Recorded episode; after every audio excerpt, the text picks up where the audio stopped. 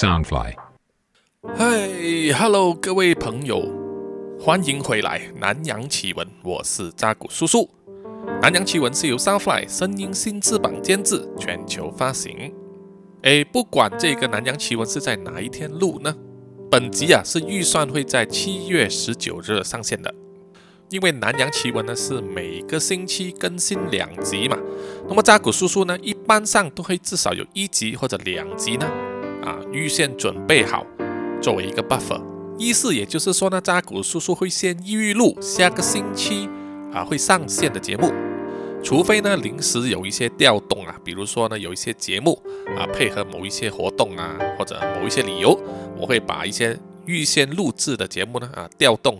提前或者是延后上线，那么看这南洋奇闻呢，做了这么多个月，现在它的收听率啊啊还是在慢慢的上升，非常感谢呢所有听众的支持。那么也有一些听众呢会跟我回馈说啊，他们希望啊能够增加这个更新的速度，就是说可能从目前的每周二更呢改为每周三更。这个问题嘛，其实扎古叔叔不是说没有考虑过。因为呢，我手上所准备的资料，或者是说脑袋中呢，已经预算说要录的什么类型的节目呢，呃，都有存稿的。只是说呢，每个星期如果再增加一集的话，就会从每个月的八集变成十二集了。呃，这个嘛，就可能说会很快把这个存稿消耗完。二来呢，是因为录制跟剪接呢，需要花相当多的时间呢。打个比例说呢。每一集三十分钟左右的节目，录音的时间呢，大约需要两到三个小时，再加上剪辑，然后配上音乐音效，那个时间大约是也是两个小时左右。所以呢，做一集啊，大约就是一个工作天。呃，在这个疫情期间呢，扎狗叔叔都有一些时间可以这样子应付这个工作量。剩余的时间呢，当然是作为我的本业，就是一些跟电影相关的一些 proposals 啊，我们要去 pitch 一些新的电影项目啊，还有做一些跟 NFT 相关的项目，零零总总的非常多。所以啊，目前为止呢，看起来是除非南洋奇闻啊可以带来稳定的收入，不然的话呢，啊，目前为止是没有办法说能够增加这个更新的次数了。在此跟各位听众啊说一声抱歉。就是，除非呢，南洋奇闻能够做到像外国的 podcast 这样子呢，他们可以每个月固定收到听众的这个订阅费，还有一些其他的打赏啊，还有其他的一些副产品的收入啊，这样子。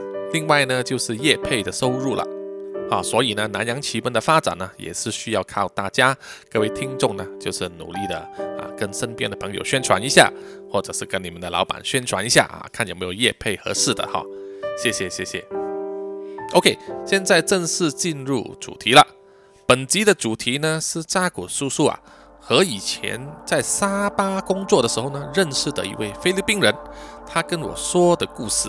这位菲律宾的帅哥呢，大约是三十出头，他比扎古叔叔年轻呃四五岁吧。他的名字叫做 Edmund，他的工作呢是在夜店里面呢当这个乐团的主唱还有吉他手。呃，扎古叔叔在还没有进入电影行业之前呢，有大约六七年的时间是在马来西亚东边的沙巴啊，沙巴州的首府呢叫做 KK，中文名叫做雅比啊，很多人应该都听过，是一个相当不错的地方。我在那一边呢是帮一家房产公司呢打工，公司当时的主要发展项目呢就是在 KK 那边发展呃高级的共管公寓，还有就是购物商场。那一家商场的名字叫做 One Borneo 了。去过 KK 的听众呢，啊，应该会听过。扎古叔叔进去这家公司的时候呢，One Borneo 是在开张之前的一年。扎古叔叔当时呢，算是离乡背景了，老婆孩子呢都留在吉隆坡，而我就在每个星期一搭最早的第一班航空啊，当时是亚航 A Asia，直接从吉隆坡飞到 KK 上班。然后呢，在星期五的下班之后，又搭大约是傍晚的飞机呢，从 KK 飞回来吉隆坡，就这样子啊，周而复始的飞，把亚航呢当成这个公交车来搭的啊，就这样子飞了六七年。那么在 KK 上班的时候呢，我们的办公室就开在呃很靠近海边，简直就是跨过一条马路呢就到海边了。那一带呢全部都是旅游的景点啊。在这个景点上面呢有非常多的呃吃吃喝喝的地方啊，让外国人来喝酒的酒吧。当然也有一家当地非常有名的夜店，叫做 Bed 啊，英文 Bed 呢就是床的意思了。在 Bed 那一边呢，就是可以让顾客呢可以跳舞啊、喝酒啊，然后每一天有两段时间呢，就会有乐团的唱歌表演，然后每三个月到半年呢，就换一组新的乐团来表演。而 Edmond 的乐团呢，就是在某一个时段在那边表演。扎古叔叔呢，也是通过朋友介绍认识了他。很多听众啊，可能都知道菲律宾人呢都是能歌善舞的，而且像 Edmond 这种啊，弹得一手好吉他，又有非常好的嗓音，再加上啊又长得帅，所以啊在当地是非常非常受女生欢迎的。那么 Edmund 这个家伙呢，每次泡妞的时候啊，除了使用他的杀手锏，就是弹吉他唱情歌之外呢，另外一招就是讲鬼故事了。而且是他亲身经历的鬼故事。Edmond 就跟扎古叔叔说啊，他可能是天生呐八字的不合啊。当然，菲律宾人并不相信八字，但是意思就是说，他天生他的命呢，就跟这些神怪的东西啊有一点渊源。他从很小的时候呢，就会见到相关的灵体在他周围出现。Edmond 说，当他还是四五岁的时候啊，他和他的妈妈。祖母以及妹妹呢，住在马尼拉郊外的一个乡村。他们住的房子啊，有一点像是马来式的那种高脚屋啊。整间屋子呢，都是离地大约是三四尺左右，用木板或者是竹子呢盖起来的。艾蒙的父亲呢，是一位军人，在当地呢常常要在军营里面留守，所以他可能一个星期呢只有回家三天啊，其他时间呢就留在军营。所以从小呢，他是由祖母以及妈妈带大的。他们住在这种乡村呢，就是大约是每几百公尺呢才有一户这个住家，而每一户家的周围二三十米的范围呢，他们一般上是用来，比如说种一些小小的农作物啊，种一些果树，养一些鸡。在超过这个范围之外呢，都是一些密密麻麻的树林啊。所以每次到了天黑时分呢，除了住宅里面点起的灯光之外呀，周围呢都是一片漆黑的，只有在马路上啊才有一些稀稀疏疏的街灯啊。乡村的夜色呢就是这个样子。艾本说啊，他有记忆的时候大约是五岁左右呢。某一天早上，他的母亲啊在这个屋子外面晾衣服的时候，而他就和妹妹啊在屋外的一片沙地上啊就玩这个弹珠。他说他玩着玩着的时候呢，就忽然间留意到，在他眼前呢，大约是一百多米处的这个树林里面呢，他看到有一个很小的人站在那里看着他。他记不清那个人的形状，但是他很肯定，当时呢，他认为是一个人，身高呢可以说是跟他当时五岁的身高差不多。但是这个小人呢，脸上长着白花花的胡子。头上好像戴着一顶红色的帽子。埃蒙说啊，那个时候他就看到这个东西，就一直注视着他。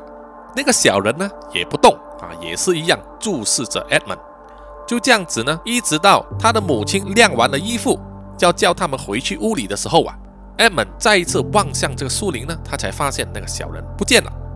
他当时还小嘛，不知道那个是什么，他也没有去问他的母亲，或者是问他的祖母。就是把这个记在脑海里啊，他没有对谁说。一直到几天之后呢，他就发现他藏在一个小铁盒里面的所有弹珠呢不见了。当时 Edmond 呢第一个反应就是认为啊是他的妹妹偷偷拿去玩了。可是他问了他的妹妹，他的妹妹却没有拿哇，也没有把他的弹珠藏起来。Edmond 呢就这样子跟他的母亲哭诉。他的母亲因为太忙了，就不理他。于是 Edmond 呢，又去找他的祖母哭诉。那么 Edmond 的母亲呢，是非常慈祥，而且非常啊懂得说故事的一个老人呐。那么他就很有耐心的问 Edmond 发生了什么事情。那么五岁的小孩呢，要解释整件事啊，可能也解释的不清楚，就是拿着他那个撞弹珠的空铁盒呢，在他的祖母面前哭啊哭啊，这样子说不见了。于是啊，他的祖母呢就安慰 Edmund 说：“哦，你的弹珠呢是被小矮人借走了。”哎，小矮人是什么人呢？祖母就跟 Edmund 解释说：“小矮人呢，在菲律宾语里面叫做 Duende。”就是英文的 dwarf 的意思啊，矮人族。祖母说呢，这种小矮人呢是一种神秘的精灵，他们是住在森林里面的洞穴啊、树木啊以及河川周围。这一类的小矮人呢，有好几种不同的种族，但是呢，他们有一些共通的习性，就是喜欢偷东西。他们喜欢收集一些小巧、闪亮的或者是很轻的东西。比如说硬币、纽扣、徽章、汽水瓶盖，甚至呢会收藏小小的金块。那么这些东西呢，都是从人类的住家里面呢拿走的，或者是说他们借走的。这些小矮人呢，有一些东西啊，他是借了不还；有一些呢，他就有借有还的，完全是看他们个人的心情啊。祖母就说呢，这是因为啊，小矮人呢非常好玩。所以他看到一些看起来好玩的东西呢，他就会据为己有了。直到他玩腻之后呢，啊，他又会还给那个原本的主人。奶奶说啊，搞不好 M 的弹珠呢，就是被小矮人借走了。祖母呢也说，这些小矮人的相貌啊，看起来是一个矮小的老人。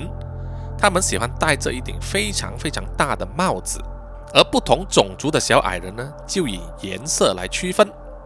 祖母说：“白色的小矮人呐，就是老顽童，他们没有恶意，就只是好玩；而绿色的小矮人呢，就很喜欢亲近小孩子，但是不代表他们很和善呐，因为这些绿色的小矮人呢，他们会做一些小把戏来戏弄小孩子啊，搞不好还会受伤。而比较坏一点的呢，就是红色的小矮人呐，他们比较狡猾，而且呢，讲话不守信用。”而最危险的呢，就是黑色的小矮人了。他们的脾气比较古怪，有时候呢会搞出一些破坏性的事情，但是呢，一般上都不会搞出人命啦。所以在菲律宾的民间传说里面呢，都说要避开黑色的小矮人，但是也有一些人啊，特地要去亲近。这个是因为呢，黑色小矮人也会给你带来好运哦。如果你能够跟他沟通，而且也得到他的欢心的话。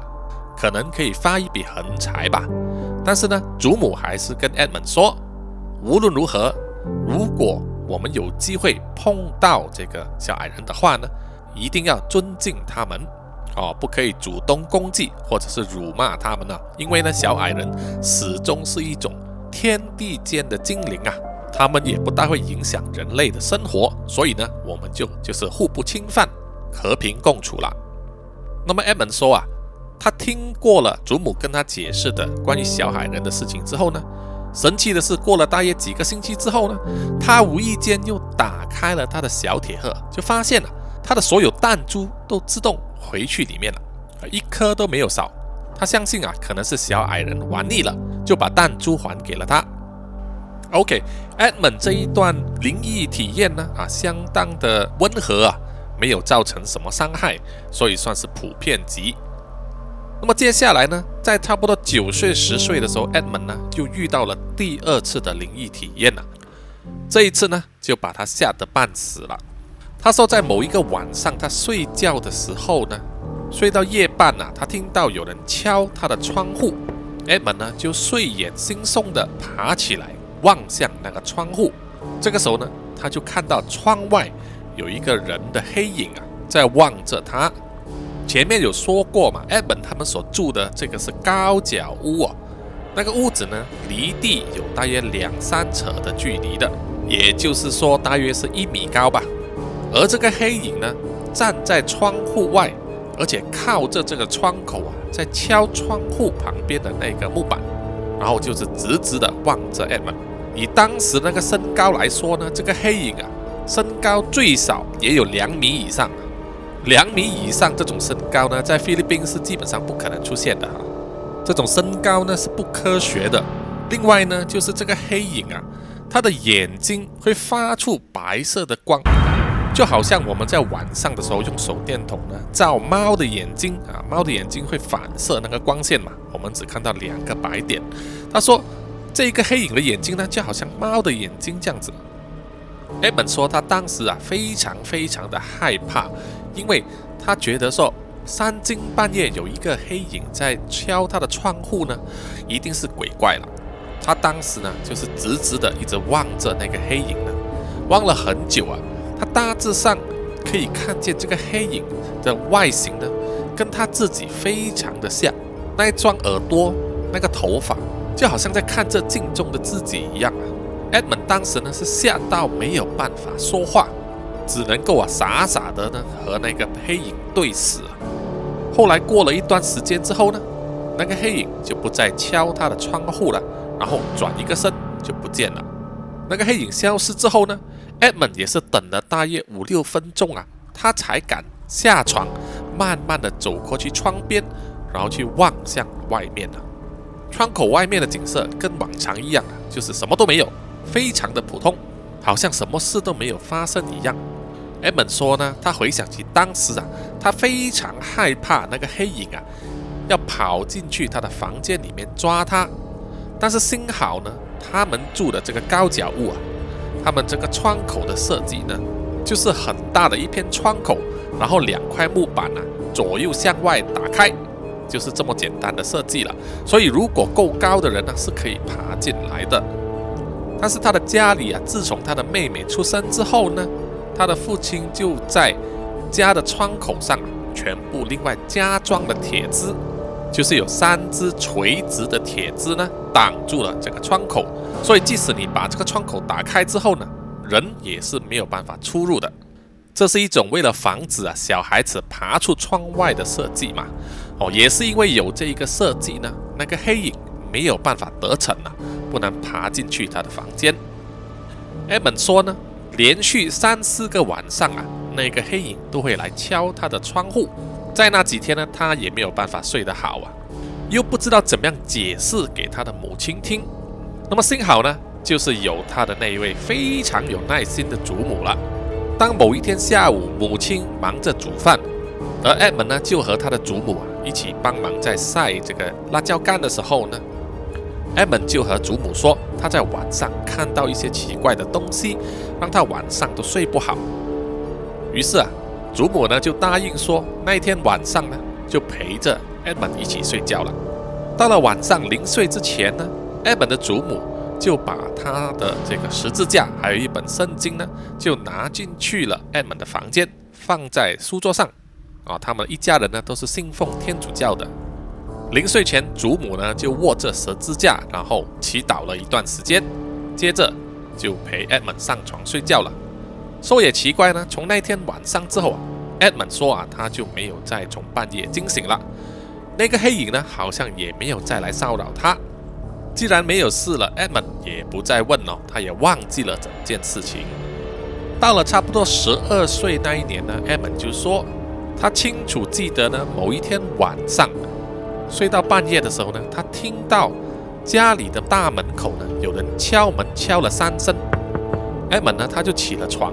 下了床，走向了客厅。他经过他母亲、祖母和妹妹的房间哦，看到他们都在睡觉。因为呢，他们的房间的门都没有关上，只是有放下了一张薄薄的这个纱布。艾本说啊，他当时不知道为什么呢，就是特别的冷静，就是静静的站在客厅那边呢，就望着他们家的大门，木门上呢锁还是上锁着的。注视着门啊，一段时间之后呢，又听到三声的敲门声。艾蒙当时就想啊，哦，确实是有人敲门了，他是应该要去开门了。但是正当艾蒙啊走进那个门，要手要碰到那个锁的时候呢，他的母亲就从后面啊抱住他，然后用手盖住他的嘴巴，叫他不要出声，然后就慢慢的拉着艾蒙啊回去艾蒙的房间里面。叫他呢继续睡觉，不要理会这个敲门声。艾蒙当时啊，他还记得他有问他的母亲说：“是不是爸爸要回来了？”他的，但是他的母亲呢，就以非常坚决的眼神和语气啊，跟他说：“不是，绝对不是爸爸回来，爸爸要礼拜天才回来，这个门绝对不能开。”在母亲的安护之下呢艾蒙也就这样子慢慢的睡着了，也不再听到这个敲门声。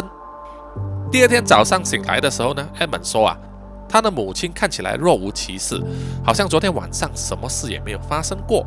艾蒙当时已经是十二岁嘛，就是小学六年级了。那一天是上学日嘛，他会在祖母的陪同下呢，走去门外面的大马路上，就等学校的巴士来接他。在等待巴士的期间呢艾蒙又问他的祖母了，说他昨天晚上有听到三声的敲门声，而且听到了两次，但是呢，妈妈不容许他说出来。祖母听了他的话之后啊，就跟 Edmund 解释说：“哦，那个呢，就是他们菲律宾民间传说里面的一种精灵啊，叫做 Kumakato，意思呢可以说是敲门者的意思。”祖母呢耐心的解释给他听，说敲门者呢，如果有人看得见他们的话，一般上他们是穿着黑色的长斗篷，他们会在特定的时间、特定的地点呢去敲某一些人的家门，但是呢，我们不需要去开门，也不需要去理会他，只要做好自己的事就可以了。艾蒙听了就有一点摸不着头脑了。他就问他的祖母说：“为什么这个库玛卡多要在三更半夜去敲别人的门呢？”他的祖母啊笑笑啊，只是抱着他说：“你已经长大了，你是男孩子，在你爸爸不在的时候呢，你就是一家之主了。以后你要负责照顾你的妈妈还有妹妹。”然后又交代他要努力读书，以后找一份好的工作，赚到钱呢要回来奉养他的父母。听完之后，学校的巴士也来到了，Edmund 就去上学了。等他放学回家的时候啊，他就看见救护车来到他们的家里，然后就把他的祖母载走了。母亲呢打电话通知他的父亲之后，就带着 Edmund 和他的妹妹呢赶去了医院。他说啊，他记得他在医院待了很久的时间，他的祖母因为末期癌症呢去世了。Edmund 啊，他当时非常非常的伤心，所以他也非常记得他祖母跟他说过的话。到他升上中学的时候呢，在朋友的口中呢，他才知道 Kumakado 是什么东西，然后为什么他们会来敲门。原来啊，在菲律宾的民间传说里面呢，Kumakato 就是一种来通报死讯的人，他们每次都是在晚上半夜的时候出现，去敲了。某一户家人的门之后呢，第二天呢，那一户一定会有一个家庭成员去世的。根据民间传说呢，没有人会去应门。当听到古玛卡多敲门的时候呢，所有人都不会去应门，也不会去跟古玛卡多讲话，因为啊，他们只要敲了门之后，他们就会自行离开，只是代表说他们已经通知了你一个未来将发生的事情而已。时光一转啊。到了差不多二十岁的时候埃蒙呢已经在马尼拉呢上大学了，而他的父亲呢也因为升职了，当了一个军官，所以他们全家就搬进了马尼拉的城市里面住。这一次住的房子呢，不再是木板屋，不再是高脚屋了，是用水泥盖成的双层的这种排屋。虽然面积不大啊，和左邻右舍呢也是密密麻麻的挤在一起呀。但是他的家门前面呢，有一小块空地，就是可以把机车呢停在家里面的这个空间。那么外面呢，就有一个铁篱笆啊，加上一道铁门，所以每次出入呢，都要经过两道门的。那么 M 就说，某一天中午呢，他还在大学里面呢休息这个音乐，然后突然间呢，他的手机就响了，是从家里拨电话来的。接了电话呢。艾蒙就说，他听见从手机的另外一端听到他家里的狗一直在吠，那个声音呢非常的吵啊，他就有一点觉得奇怪，因为他家里的那头狗呢，虽然是自己来到他家里面的土狗，并不是什么贵族血统的，但是呢，这只狗非常的乖，非常的听话，也不会胡乱的吠叫，可以说是他家里的忠犬啊。但是这一天呢，他就听到他家里的这只狗呢。一直在吠，然后呢，就是他母亲的声音了。他母亲就问 Edmund 啊，你现在在哪里？Edmund 就有一点奇怪的说，我在大学啊，今天是上学日嘛。电话里面呢，他的母亲啊，沉默了一会，然后又再问 Edmund，你确定你是在大学吗？Edmund 当时的反应呢，就觉得啼笑皆非呀。他说开玩笑，我当然是在学校啊，我的同学老师都在我旁边啊。然后呢，他的母亲啊，就嗯的一声呢，就跟他说，好。你放学之后先拨电话回来，等我确认了你才回家。艾本说啊，他当时呢真的是丈八金刚啊，摸不着头脑啊。平时呢，只要一放学啊，他母亲一定催促他回家的，因为当时艾本呢已已经会开这个机车了，所以啊，就是怕他放学之后啊就去溜达，所以一定要限制他放学后一定要先回家。为什么这一天呢，就叫他等一等再回呢？啊他自己也觉得有点奇怪。艾本答应了他的母亲，然后就盖了电话，继续上课了。一直到放学之后，他想起了母亲的叮嘱啊，于是又用他的手机呢拨电话回家，就问他的母亲：“哎，我可以回来了吗？”电话里头呢，他母亲就说：“嗯，现在安全了，你马上给我回来，很重要的事要跟你说。”于是艾本就骑着机车回家了。回到家里之后啊，他就看见了。他家里面呢，就只有他的母亲和他的妹妹啊，坐在厅那一边呢，神色疑重的等着他。于是他就问母亲呢：“哎，到底发生了什么事情？”于是他母亲啊，就脸色苍白的跟他解释说：“今天上午，当他的母亲正在厨房里面准备午餐的时候，就听到家里面的狗狗呢一直在吠了。”一般上啊，只有陌生人呢停留在他家篱笆外面的铁门呢，他的狗狗才会吠的。如果是邮差这一类啊，久不久会来的那些人呢，他的狗狗只会吠一声，然后就摇尾巴了，就是说他认得这是认识的人。所以他的母亲跟他的妹妹啊，听他狗狗的吠声呢，就知道一般上是谁来了。而那一天上午的时候呢，他的狗狗在门外吠得特别厉害。而且张牙舞爪的哈，好像前面站着是一个敌人一样。而当时他的母亲因为在厨房忙着啊，准备午饭，所以没空，就大声呼叫他的妹妹呢啊，去看看是谁在门外。而 Edmund 的妹妹呢，当时是在二楼，他就从二楼的房间呢走去他父母的房间，因为他父母的房间呢，主人房呢刚好窗口啊。就是在二楼那边望下去，就是他们的正门了。谁站在他们的篱笆外面呢？从那个角度看是一清二楚的。艾蒙的妹妹就说，她当时啊站在那个窗口往下看，就看到艾蒙站在他们的铁门外面。他们家的狗狗呢，就一直对这个站在门外的艾蒙呢狂吠。当时他的妹妹呀，第一个感觉就是觉得有些东西不对劲。第一就是他的狗狗不可能不认得艾蒙所以当艾蒙回来的时候呢，他的狗狗绝对不会吠的，还会摇尾巴连上去啊，讨摸摸这样子。而第二就是 Edmund 是骑机车去上学的，为什么回来的时候没有骑着机车呢？第三点，Edmund 是拥有这个铁门和家里的门的钥匙的。为什么他不把钥匙拿出来开门，而只是站在门外呢？Edmund 的妹妹啊就说，他当时啊看见站在门外的这个 Edmund 呢，抬头望着他，然后这一个像是 Edmund 的物体的眼睛呢，是会发出白色的光，就好像猫的眼睛一样。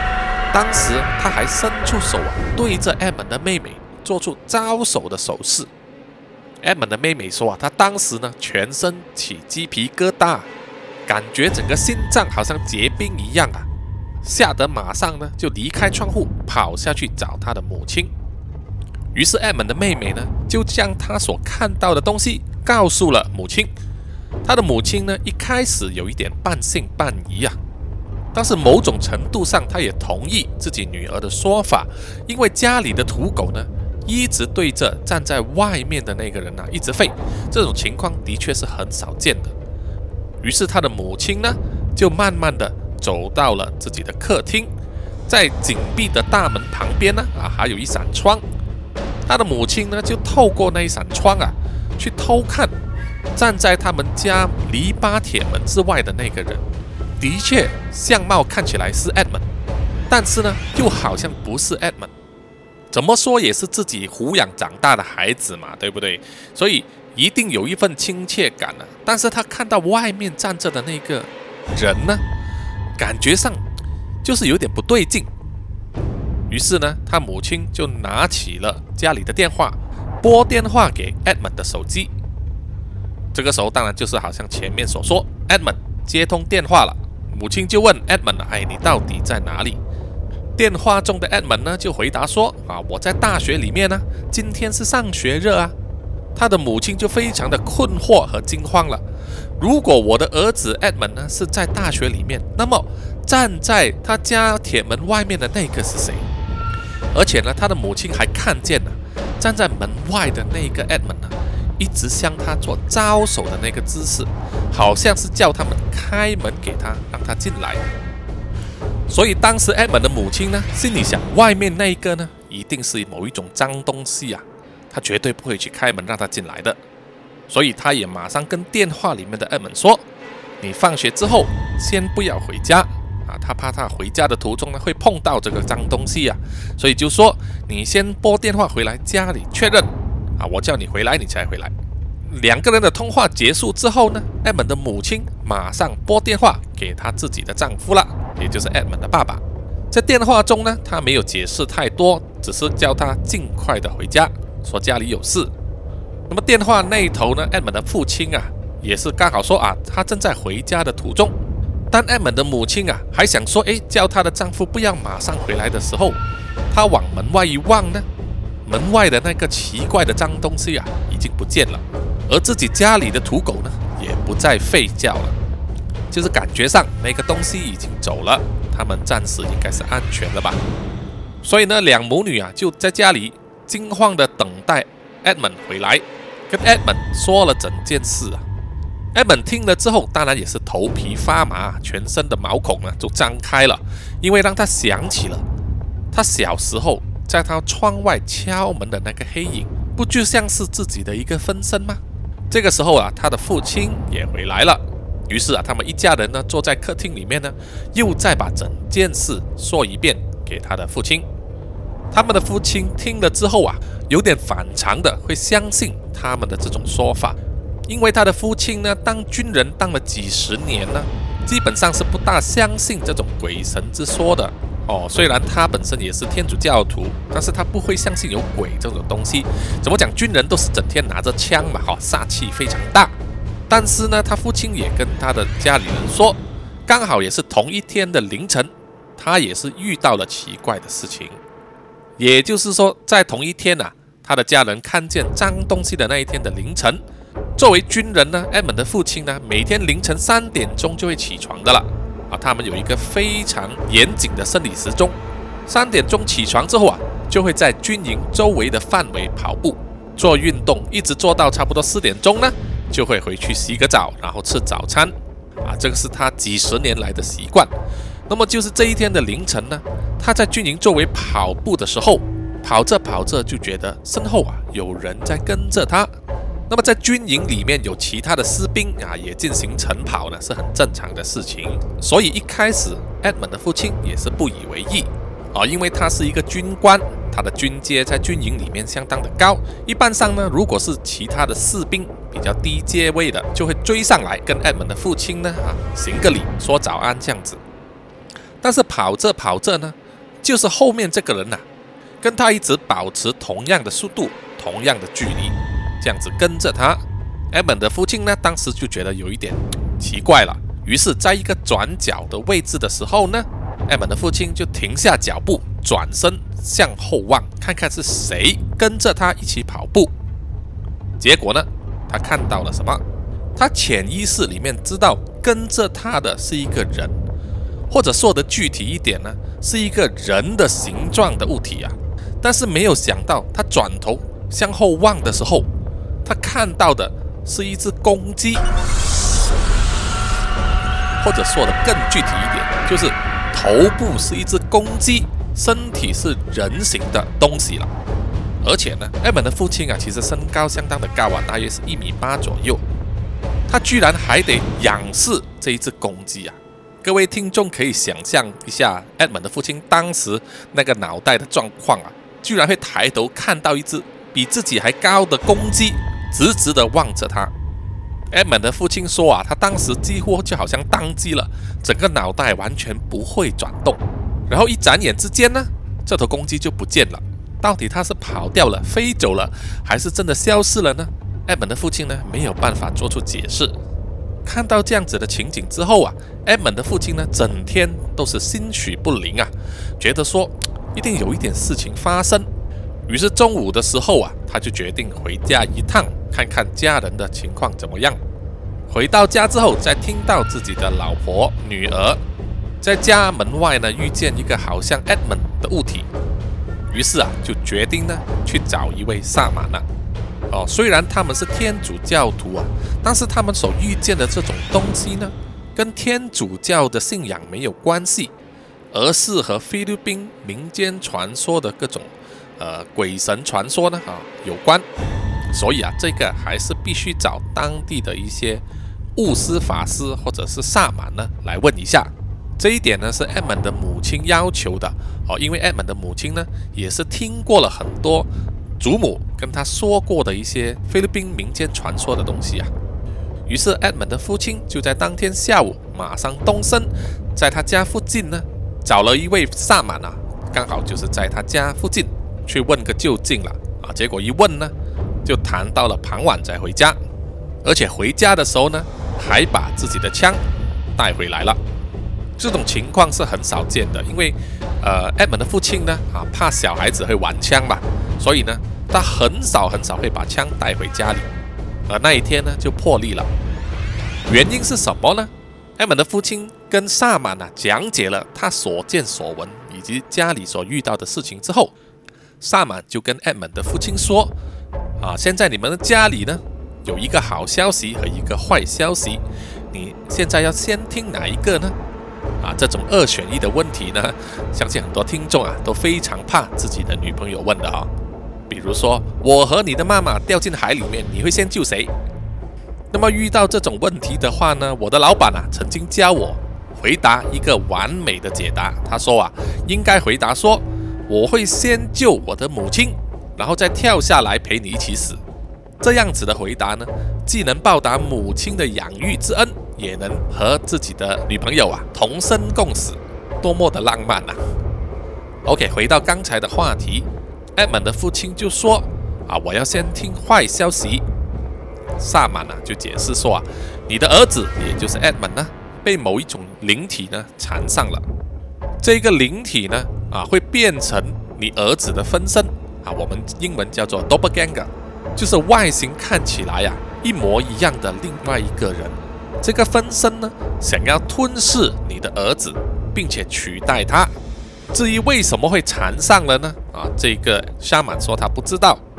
但是根据你们的说法呢，今天下午的时候，在你们家门外敲门的就是那个分身呐，他想要进屋子里面。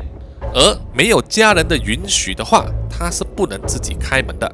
所以当时是很幸运啊，你的太太、你的女儿，并没有开门给他啊。这一点跟吸血鬼很像哦，吸血鬼也是必须受到邀请呢，才能进入屋子里面的。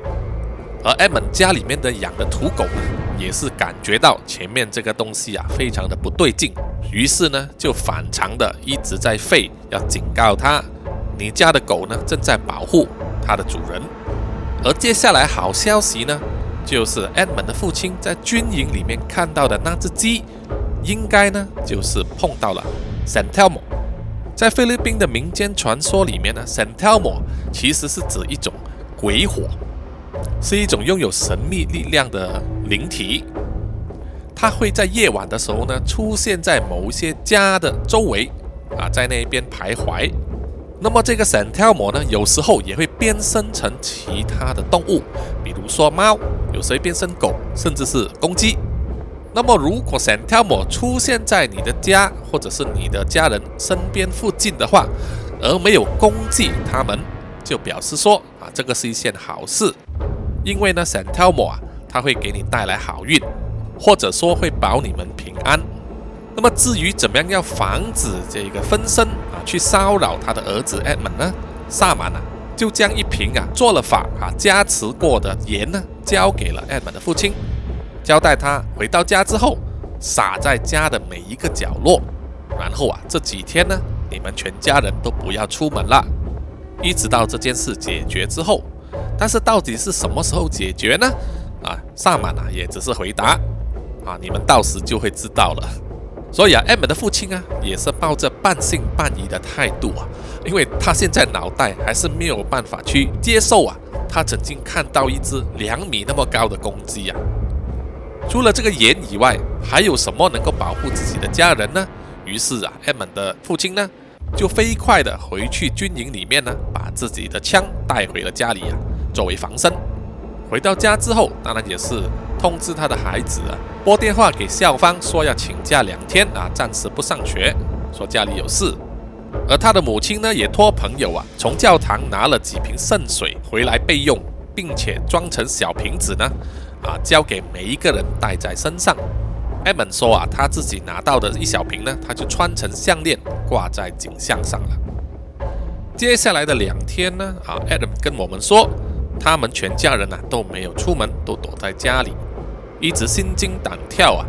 除了把门窗户全部锁好之外，需要的物资，比如说食物啊、啊饮料这些东西，因为之前呢没有囤积那么多，那么艾蒙的父亲呢啊就叫他军部里面的士兵呢代劳帮他买了之后送来家里，这样子呢就撑过了两天，一直都平安无事。在第二天的晚上，他们还在考虑啊，第三天要不要继续下去。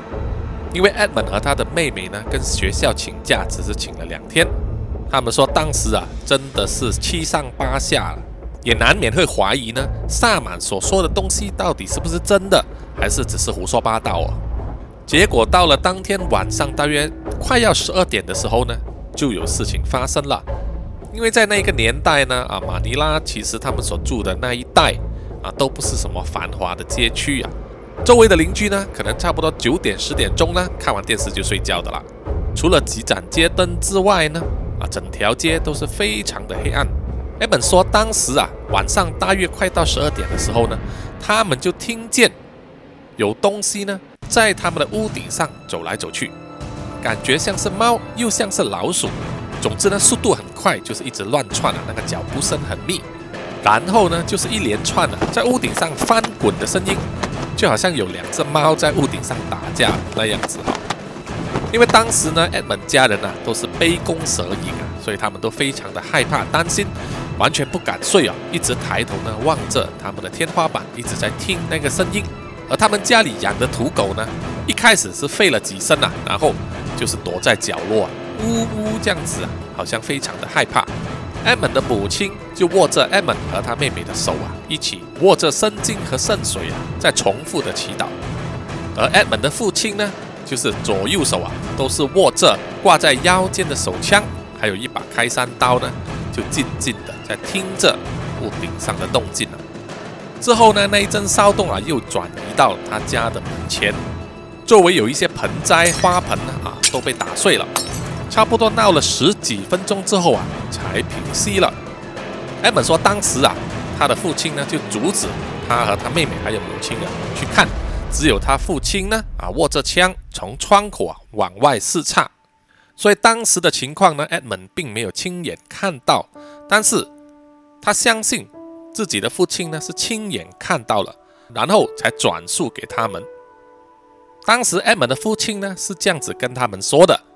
他说他自己啊都不敢相信自己的眼睛，但是他很肯定自己确实看到，在他家门外的马路上啊，当时灯光呢并不亮，但是他很肯定的看到一只公鸡啊，这个体积比一般鸡还大几倍的公鸡，在捉食着一只老鼠，而这只老鼠的体积呢看起来比猫还大，那只老鼠呢就是躺在地上啊一动不动。而公鸡呢，就站在旁边，用它的鸡啄啊，一直啄这只死老鼠。然后呢，艾蒙的父亲说啊，他看见那只公鸡转头望向自己的方向，然后就用那个鸡爪叼起了整只老鼠的尸体，然后就这样子跑走了，消失不见了。这个时候呢，艾蒙的父亲就说啊，他想起了那位萨满跟他提过的话，他说事情如果结束的话，你自然就会知道。所以他当下呢是觉得说事情已经完结了，很可能呢那只公鸡就是那个神挑魔啊，保护了他的家人，把那个分身呢打败了，吃掉了。那么从此以后呢，艾蒙说啊，他再没有见过好像这样的分身出现了。整个故事呢听起来不可思议啊，而且好像有点夸张。但是 Edmund 啊，就是发誓说都是真的，因为是他亲身经历啊。艾本说啊，一定是他家里人呢做了很多善事啊，好心有好报，所以啊，他们一家呢就没有被这样的呃一个邪灵呢就困扰。而他自己呢也是秉持啊做好人的这个宗旨呢。成为一个乐团的主唱和吉他手之后啊，出国表演赚钱呢，他还是一样啊，到处做好人，到处留情。那么厉害的地方呢，就是每一个女人跟他交往过的，都对他赞不绝口啊。即使分手之后啊，也没有恶缘相向。那么到底他是怎么样子做到的呢？我看也只有 Edmund 自己清楚了，就绝对不是像成龙之流啊，把全世界的男人都拖下水啊。当年他出轨的时候啊，就说他犯了全世界的男人都会犯的错。扎古叔叔呢还很记得啊，当时呢有一位演艺界的艺人呐，有这样子对成龙评语啊，说到处留情是风流啊，但是到处留金就是下流了。当然就是指成龙哈和对他出轨的那位女艺人呢吴绮莉啊，始乱终弃的那种态度了。好了。本集的南洋奇闻呢就到此结束了，谢谢各位听众的收听。喜欢的话，欢迎大家呢去 Apple Podcast、Spotify、Mixer Box 啊这些地方呢给扎古叔叔点赞和留言，也欢迎各位呢追踪南洋奇闻的 IG、咪咪专业、Facebook 专业、YouTube 频道，还有扎古叔叔的 Line。在这个疫情期间呢，如果你的收入啊稳定，也不缺钱的话，欢迎呢就是打赏赞助扎古叔叔了啊，买一些咖啡呢来惩罚一下扎古叔叔哈。OK，我们下一集再见吧，拜拜。